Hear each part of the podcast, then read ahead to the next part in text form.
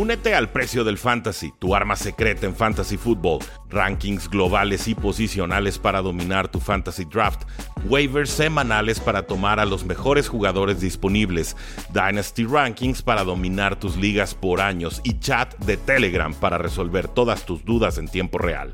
Visita stam.store diagonal precio NFL o da clic al link en este episodio para suscribirte.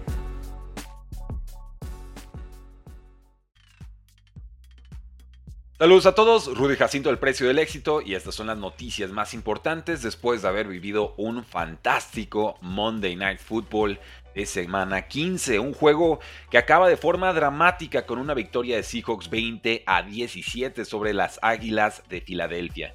Una serie ofensiva del quarterback suplente Drew Locke de 92 yardas en la que por fin aparece DK Metcalf en ese partido y esta serie ofensiva finalmente se concreta con 1.52 restantes en el reloj. Bueno, así fue como inició la serie ofensiva.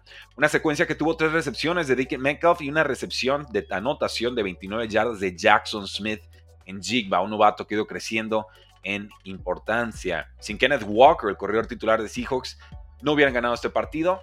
112 yardas, 86 por tierra, 26 por aire y un touchdown en 22 toques de balón. Este era un partido, un juego, un duelo en el que las Águilas de Filadelfia llegaban con su cora titular tocado, enfermo, no había podido practicar a lo largo de toda la semana y se notaba cada que Jalen Hurts trataba de escapar del bolsillo, yo lo veía un 40% de su velocidad y de su fuerza actual. Finalmente, una victoria, o más bien tener una ventaja suficiente, pero las Águilas nunca dieron ese golpe definitivo, nunca se apartaron realmente de forma clave en el juego y entonces Seahawks aguantando, sobreviviendo, ajustando, terminan teniendo esta última oportunidad abajo por cuatro puntos para conseguir la serie anotadora de la victoria. Y así se termina concretando, no con Gino Smith, con Drew Locke. Insisto, el quarterback suplente de los Seattle Seahawks y esto es lo que hace tan dramática esta victoria de Monday Night Football, que mantiene vivos a los Seahawks en postemporada o con sueños de postemporada y a las Águilas de Filadelfia nos las pone en una racha de tres derrotas consecutivas. Ya queda bastante claro para mí, para ti, para todos, que las Águilas no serán el primer sembrado del NFC, que probablemente será para los San Francisco 49ers, que Dallas se mantiene como líder divisional de la AFC East, entonces las Águilas tendrán por el momento que conformarse con ese quinto sembrado, con ese comodín y con ese boleto que sí les da el pase a postemporada, pero que los obliga a ser visitantes en el primer duelo de comodines o wildcard. Jalen Hurts, enfermo, lanzó dos intercepciones, lleva 16 entregas de balón en este partido, que es doble de la cantidad que tuvo en 2022. Síntoma de los tiempos, Águilas no están fuerte en ataque ni en defensa como lo fue el año pasado. Los Seahawks con récord 7-7, ahorita son el octavo sembrado, todavía fuera de playoffs, pero ya bastante más cerca que antes. Las Águilas de Filadelfia con récord de 10 y 4 son el número 5 sembrado. Ojo, si Eagles gana el resto de los partidos, en teoría tendrían que recuperar esa división, pero por el momento no hay nada garantizado con estos Eagles que están en franca caída libre. Síganos dejando sus comentarios y sus likes. Vamos con las noticias del día de hoy. Enseguida pasamos a nuestra sesión clásica de preguntas y respuestas porque eh, Jamar Chase, el receptor estrella de Bengals, tiene una lesión de hombro y se perderá varias semanas. Esto según Ian Rapoport. entrada, no juega contra Pittsburgh Steelers y creo que se va a lastimar bastante más. Esto es debido a una separación de hombro que sufrió el pasado sábado y esto convierte a T. Higgins en el receptor titular del equipo. Tiene una muy buena actuación, cuatro recepciones, 61 yardas, dos touchdowns, incluyendo una dramática eh, en la que hace una recepción con defensivo encima y alcanza todavía a agarrar el, balón, el ovoide, girar completamente y estirar el brazo hacia atrás y con eso forza el tiempo extra. ¿Qué más tienen los Bengals en la posición de receptor? Bueno, detrás de T. Higgins tendrán a Tyler Boyd, André Yosivas, Charlie Jones Trenton Irwin, que son hombres que poco a poco han ido apareciendo en esta ofensiva, dada todas las bajas y problemas que han tenido en ataque.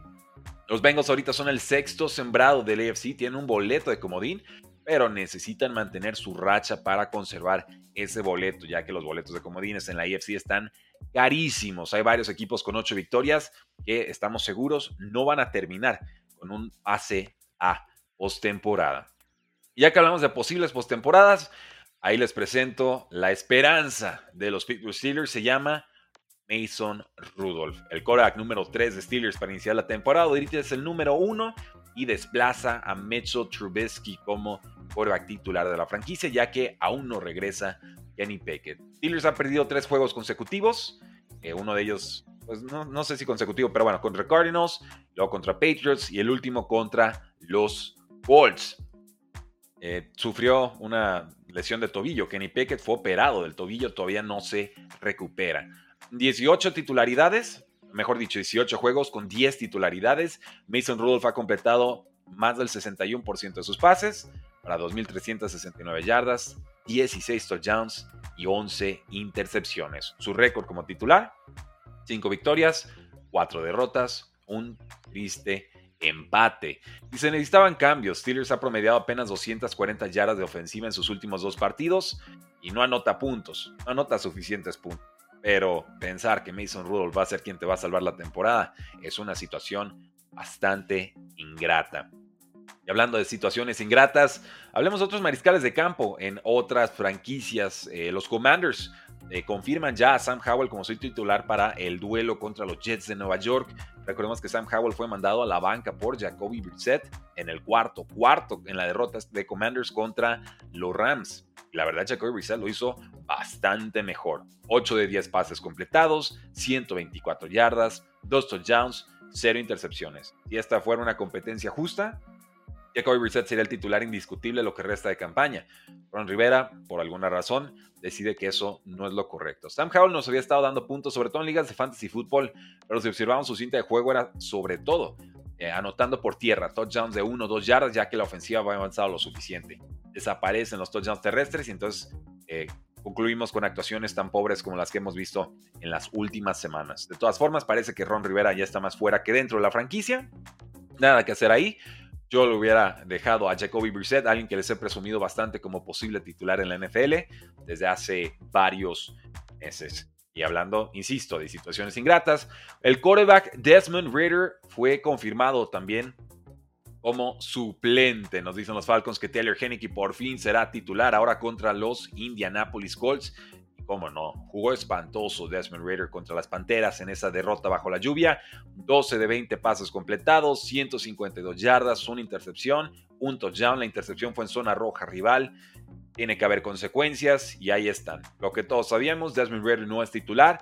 Nuevamente lo descubre Arthur Smith después de haberlo confirmado durante varias semanas como el líder de la franquicia. Yo creo que debería de costarle la cabeza. Ya llevan varios años, tiene récord perdedor y simplemente no pueden aprovechar una ofensiva que tiene a un tight número uno de primera ronda, un receptor número uno de primera ronda y a un corredor estrella número uno de primera ronda. Con todos esos talentos que tienen, no han podido conseguir un récord convincente ni resultados importantes. Para mí, Arthur Smith en los Falcons ya fue, y el tiempo que lo mantengan en ese puesto será tiempo perdido.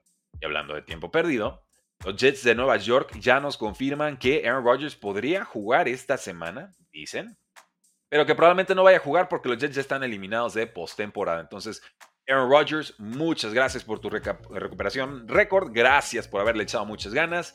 No creo que ni siquiera confirmemos qué tan sano está porque Trevor Simeon será el titular contra los Washington Commanders. Esto si Zach Wilson no llega a salir del protocolo de conmoción.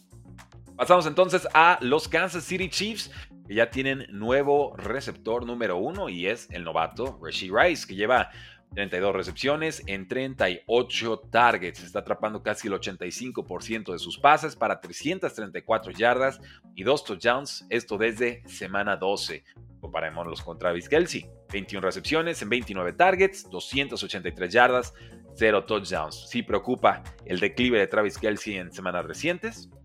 Está promediando menos de 11 yardas por recepción y su porcentaje de touchdowns es el más bajo desde 2019. No sé si sea por la edad, no sé si sea por lesión, no sé si sea por la atención extra que le están dedicando a las defensivas, no sé si, es, sea por Taylor Swift.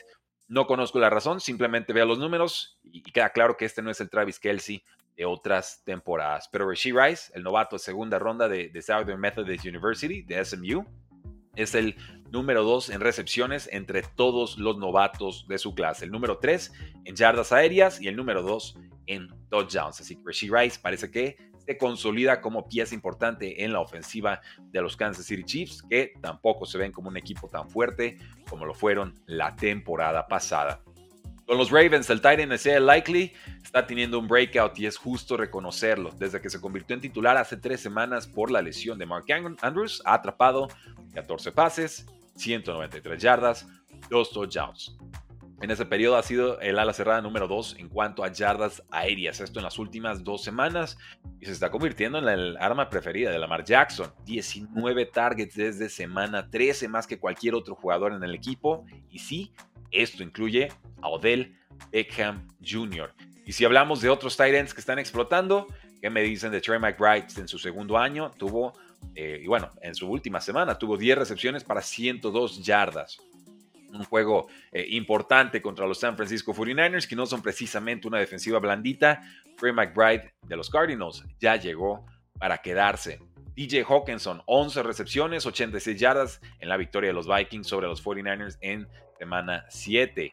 Y bueno, hay que, hay que recordar estos 49ers son una defensa muy fuerte, pero que con esto que estamos viendo de Trey McBride y de TJ Hawkinson, les ha estado costando defender a las alas cerradas. Una defensa fuerte, pero no perfecta. Así Likely bien enrachado creo que será clave en ese plan de juego de Ravens visitando a San Francisco en semana 16. Por lo pronto, San Francisco es favorito por 5 puntos y medio en ese duelo de primeros sembrados de ambas conferencias. Y para redondear el día de hoy este guion, los Chiefs pusieron al receptor Sky Moore en reserva de lesionados por una lesión de rodilla.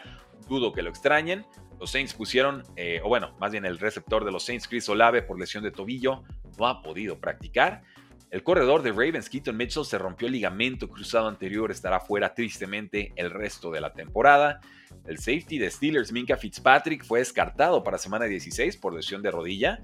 Y los Chargers firmaron al quarterback Will Greer del practice squad de los Patriots. Esto tras la lesión de Justin Herbert y la muy pobre actuación de Easton Stick. Para los que siguen vivos en sus ligas de fantasy fútbol, ahí les va. Estos son los waivers de semana 16 para ir ganando todas nuestras ligas, todos nuestros playoffs, todos nuestros campeonatos. En número 5, Tyler Boyd. Si se lastima Jamar Chase, el balón tendrá que ir a otro lado. Creo que Tyler Boyd desde el slot podrá ayudarnos bastante como flex esta semana. Noah Brown tuvo su recepción de touchdown, fue importante para que los Texans sacaran el resultado contra los Titans en semana 15. Claro que lo volveremos a buscar en waivers de semana 16. Eh, tengo aquí a Chase Brown, un jugador que cada vez ha vuelto más importante en la ofensiva de los Cincinnati Bengals, sobre todo atrapando pases desde el backfield. Y, pues bueno, Joshua Palmer, ¿qué me dicen de este receptor que regresa de lesión? Con los Chargers, aunque ya no tiene a su coreback estrella, va a tener un volumen importante de la ofensiva. Creo que lo podemos aprovechar de forma bastante significativa. Y el número uno no me aparece el overlay, pero les digo es Samir White nuestra opción preferida en waivers esta semana 16. Se hizo con todo el backfield de los Raiders. Eh, está lastimado Joe Jacobs, no sabemos si regresa a tiempo. Ya los Raiders creo que no compiten por esta postemporada, más bien están tratando de hacer evaluación de roster, ver quién se queda, ver quién se va. Y por lo que pudimos ver, Samir White tendría que ser el corredor titular de Raiders la siguiente temporada. Y como pronostico, eh, Joe Jacobs no regresa como corredor a las Vegas. Así que ahí lo tienen, damas y caballeros.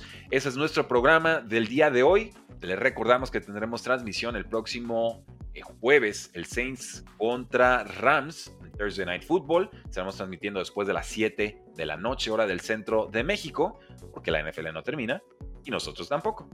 Así fuera.